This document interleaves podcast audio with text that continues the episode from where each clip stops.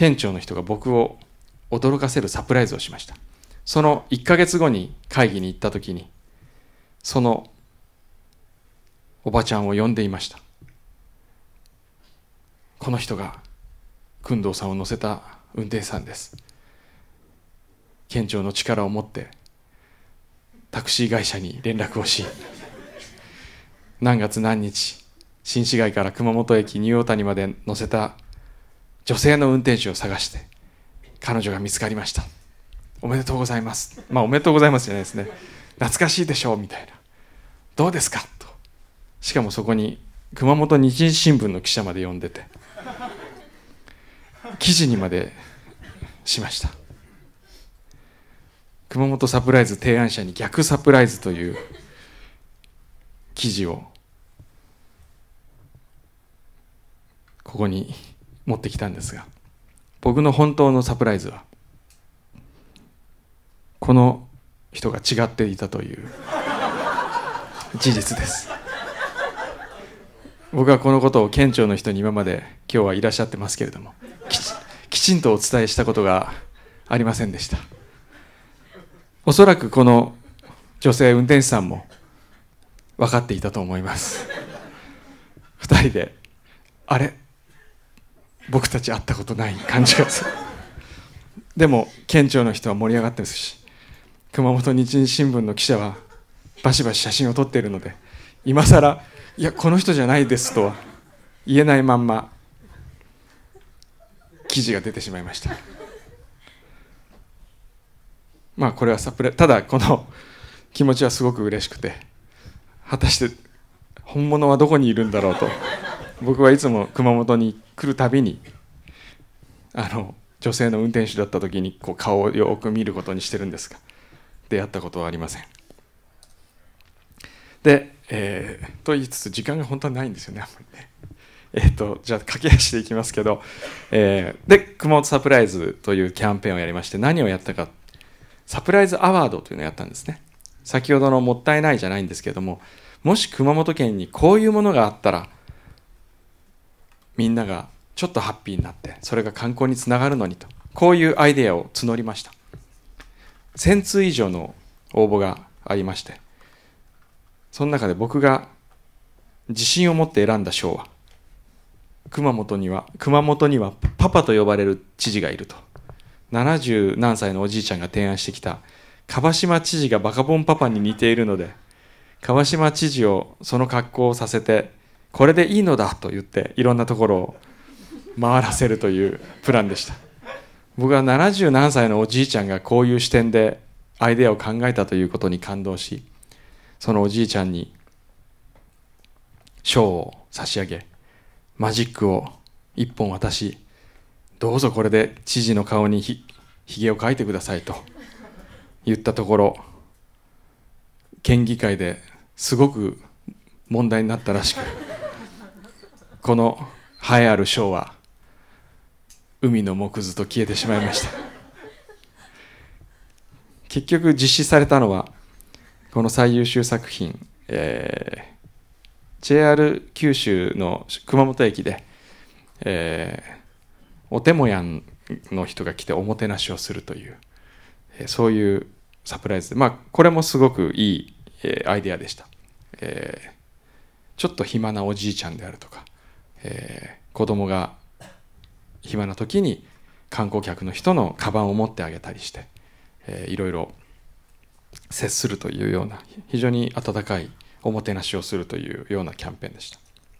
そしてもう一つがここでいよいよくまモンが出てくるんですけれどもくまモンというキャラクターを作ったことでした。これは実は全く予期していなかったまあ、僕にとっては最大のサプライズがこのくまモンなんですけれどもくまモンはそもそもグッドデザインカンパニーというこの熊本サプライズのロゴデザインをお願いしたところに言ったところそのクリエイターとそのおそらく若い方かどうかわからないんですが勝手に作ってきましてこういうの作ったんですけどどう思いますと持ってきました。これは面白いと。これは可愛い。ただこれは今回の提案には全く入っていないというか熊本県に出すものではないけれどもじゃあおまけとして差し上げましょうと。熊本県にこれをおまけとして提出しましょうということで本当にちなみになんですがぐらいな感じでくまモンでキャンペーンやりましょうバーンというのではなく熊本サプライズの話をして最後にちなみにこんなものもできましたというぐらいの軽い感じで県庁に渡しました。これがやっぱり今のブームにつながるとは全く思わなかったんですけれども今やさっき聞いたところによると、えー、2011年度だけでも25億円の売り上げがあって、えー、Facebook では6万3000のいいねがついていてそして商品使用許可申請というのは6500件以上とこれぐらいいろんな全国的な広がりを見せてます。で僕はこのくまモンを、えー、今回くまモンに学ぶ日本の立ち位置。くまモンがなぜこんなに受けたんだろうということと今の日本が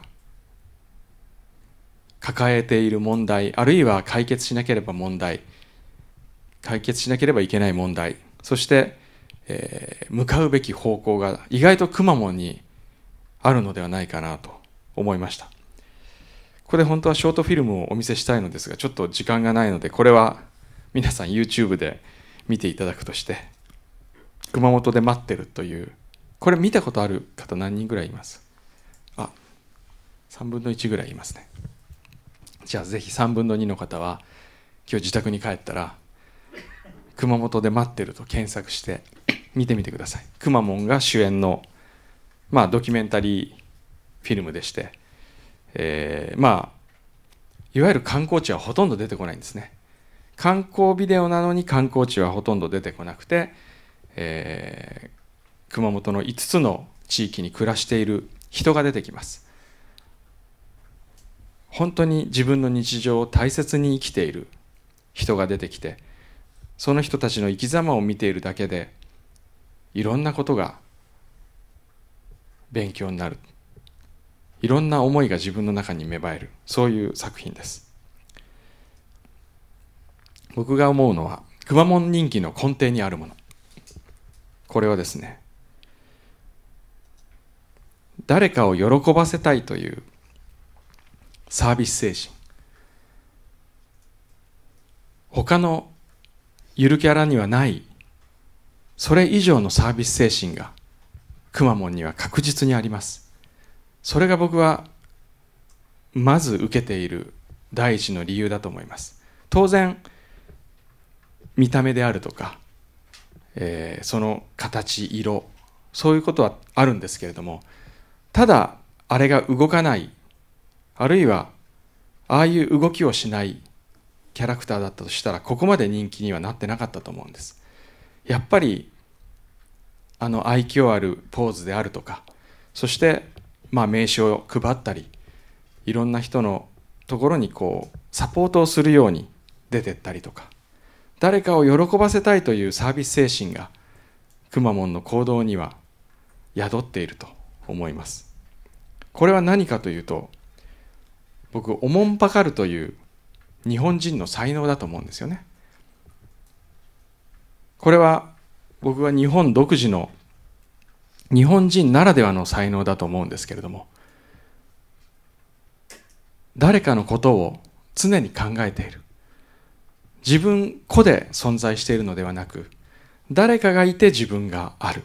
そういう考えを日本人は DNA の中に刻み込まれているのではないかなと思います。多分住宅の影響も大きいかなと思います。紙と木で作った家に住んでいる国民ですよ。日本人。仕切られた個室ではなく障子一枚隣に誰かがいるとか襖の向こうに誰かがいるとか常に誰かの気配を感じながらその距離感を感じながら行動をする。決して自分だけしか見えていない。自分がやりたいことを自由にやってるんだということではなく常に誰かを感じながら自分が生きている。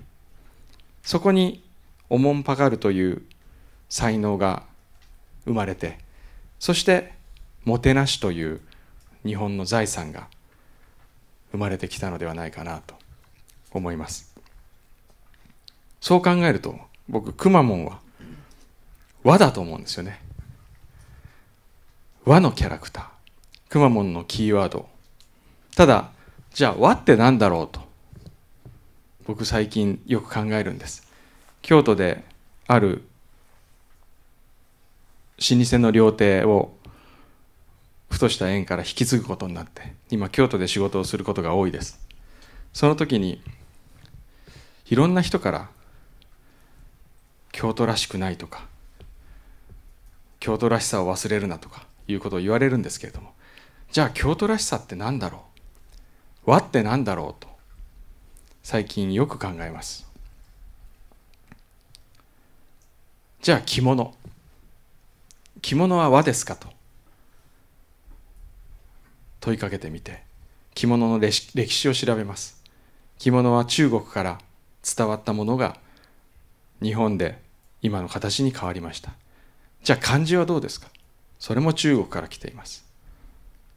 意外とこの国で生まれたものは少なかったりします。でも日本人というのは外から来た文化を自分流にアレンジし自分流に作り変えてすごく馴染むものにしている。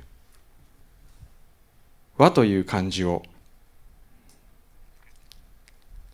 考えるとこういうふうに読めます。和ませる和らげる会える。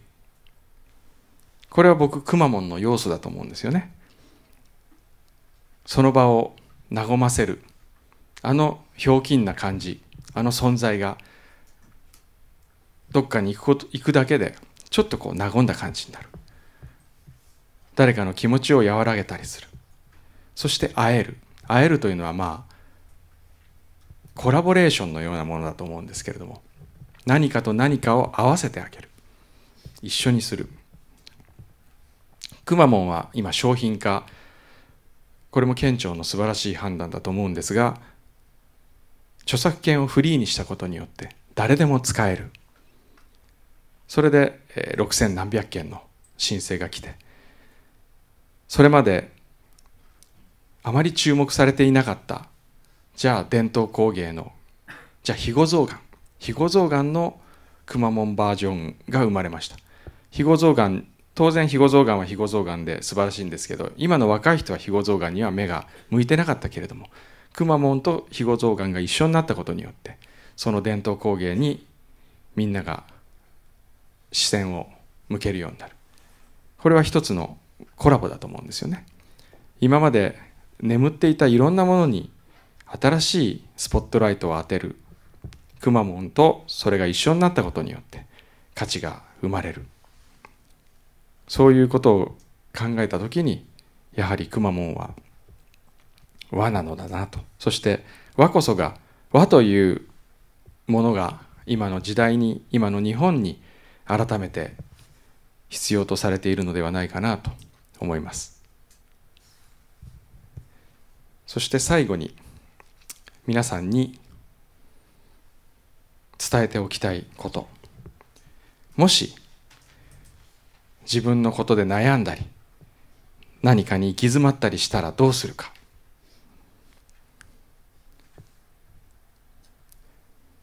他人のことを考える。これが一番だと思います。僕は自分の原稿に煮詰まったらすぐに自分の原稿のことをやめて逃避をしてもっと違う楽しいことを考えます。それと同じで自分のことで悩んでいるというのは自分のことしか考えてないから自分のことで悩むと思うんですよね。なんか小さな、まあ、失恋でも何でもいいです。あるいはテストの点が悪かった。就活就職試験がうまくいかなかった。この先自分はどうなるんだろうと。自分のことに悩み始めたら自分のことを考えるのではなく全然違う他人のことを考えてみる。自分の就職を差し置いて他の人の就職の相談に乗ってあげる。そういうことをしているときっと何か新しいヒントをもらったり気が晴れたり新しいチャンスが巡ってくると思うんです。ですから常に自分だけではなく他人こそが自分を変えるきっかけになると思ってこれから暮らしていただければと思います。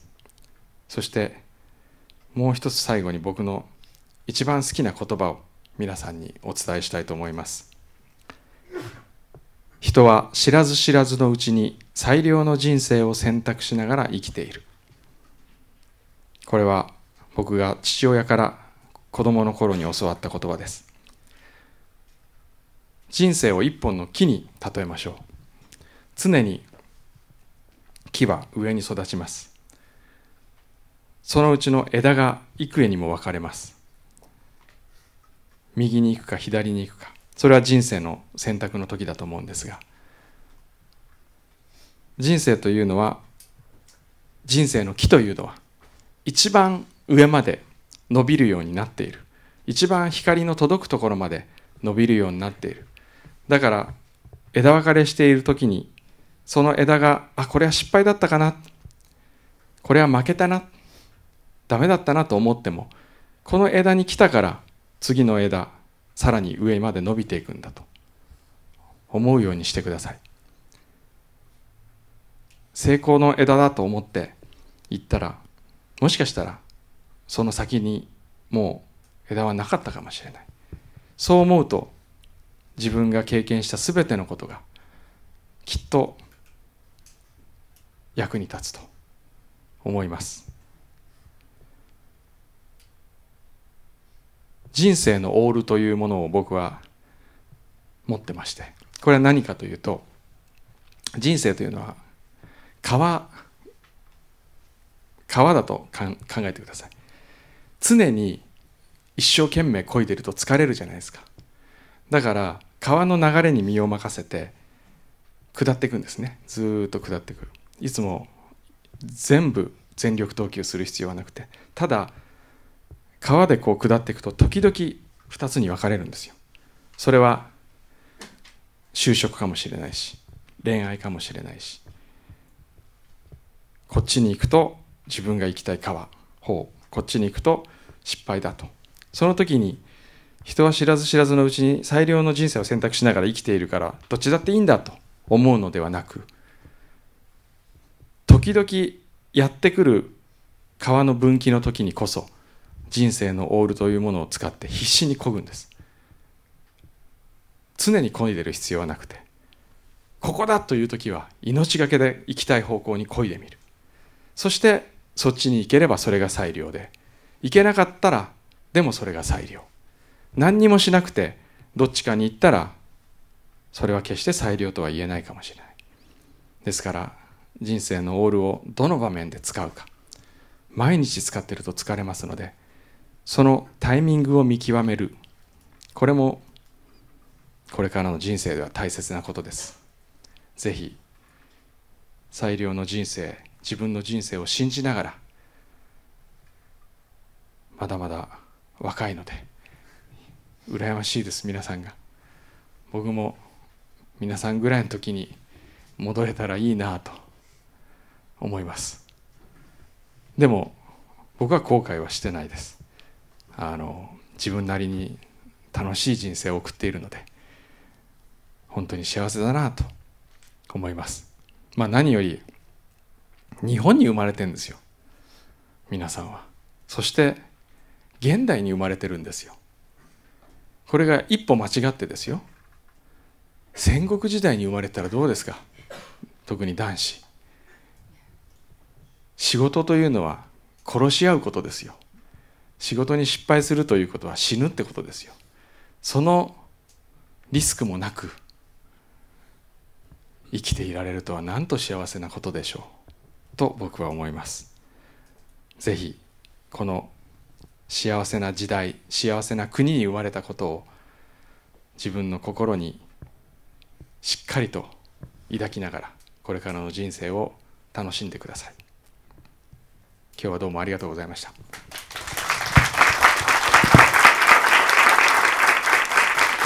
はい、小山さんありがとうございました。じゃあもうしばらくステージに戻ってあの残っていただきまして、今日は多分小山さんにこんなことを聞きたい、こんな質問したいと思ってこの会場に運んでいただきたいと思いますので、何か質問がある方、意見のある方どうぞ挙手して、えー教えてください。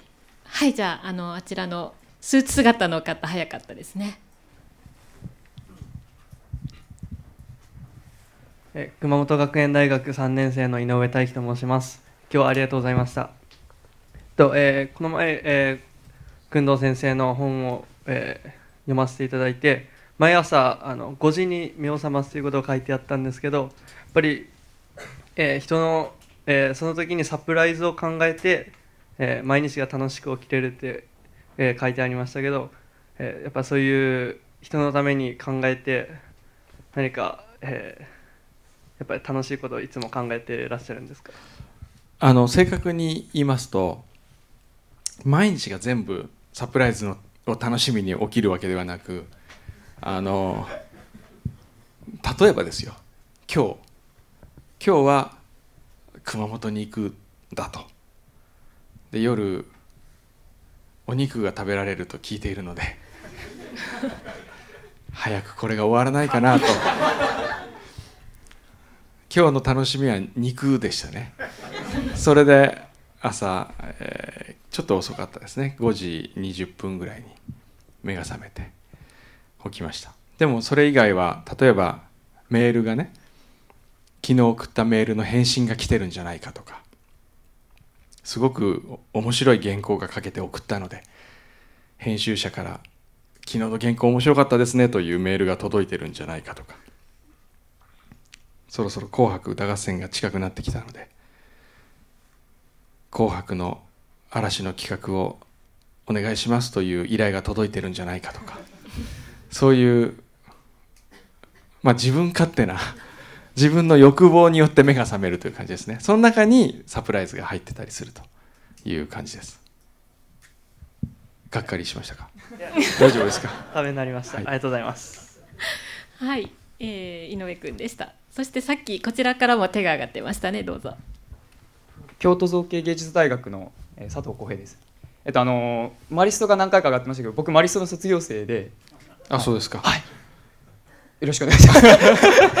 じゃあちょっと肉をちょっと我慢していただいてちょっと質問、はい。えっとあのさっきのあの涙がもったいなくて、はい。あの切手に貼るっていうあはい。あれがちょっとすごく面白くて、はい。あれについて面白い案が浮かんで、お素晴らしい。で手紙を書いたらですね、はい。弟子にしていただけるっていう。あの内田さん内田さんが開いたので、ええ僕そのいや内田は開いてないですか？まだ言いますから。内田さんの記事を見たときに、ええ。これは開いたんじゃないかっていう。あのね空いてないです。あ開いてないです空いてないけど面白かったら採用してあげますあ本当ですか？じゃあ、はい。頑張って頑張って。書きますので。はい。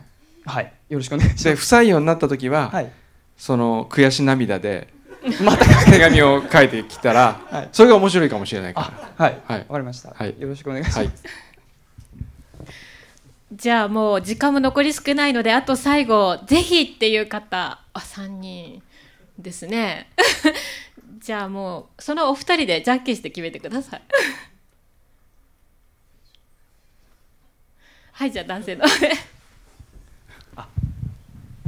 日はありがとうございました、熊本大学医学部5年の幸田と申します。あの最後の話の人生のオールの話なんですけども、まあ、川の分岐っていうのは、まあ、予期しない時に、まあ、絶対避けられないものではなくて絶対川の分岐っていうのは生きている限り、まあえー訪れるものだと思うんですけどもその工藤さんが一番その人生のオールをこいた時期っていうのはいつなんでしょうか？もしよければ教えていただけれえーっと。と20 26歳ぐらいの時に「カノッサの屈辱」って番組をやってたんですよ。その頃かもしれないですね。その番組は本当にきつくて大変で。でもここで頑張れば自分はいいポジションに行けるかもしれないと打算的な思いの中でその仕事は頑張りました。あと送り人の時もそうだったかもしれないですね。送り人の時も多分工業的には失敗するだろうから賞を取ろうと。賞を取りたいという思いでカンヌカンヌを取ろうと思っていたらカンヌは予選落ちをしてカンヌにも行けずでもアカデミー賞が取れたというもう意外な結末でした。そそれがまたあの後で振り返った時にええ。一番高い方の枝にこう映っているっていうふうな実感だったりとかはしますか？たまにそういううまいこといくとこれで枝が終わるんじゃないかと思うことがあるんですね。だから決してそのいい気になるのはやめようと。謙虚にならなければと。弟子にしてくださいと言われた時に「バカ野郎お前なんかしねえよ」とは言うのはやめようと。一応募集してみるよと優しいことを言って。一応言ってみて。それでまあピッピッとするかもしれませんし。まあ謙虚まあでもやっぱりさっきも言いましたけど人との距離感であるとか人への感謝というのを忘れたらやっぱり僕は枝は止まってしまうような気がするのでそれは持ち続けようと。思ってます。はい、ありがとうございました iPS 細胞を研究して わかりましたはいはい、小山さんどうもありがとうございました。以上で未来授業小山君堂先生の講義を終了とさせていただきます。小山先生ありがとうございました。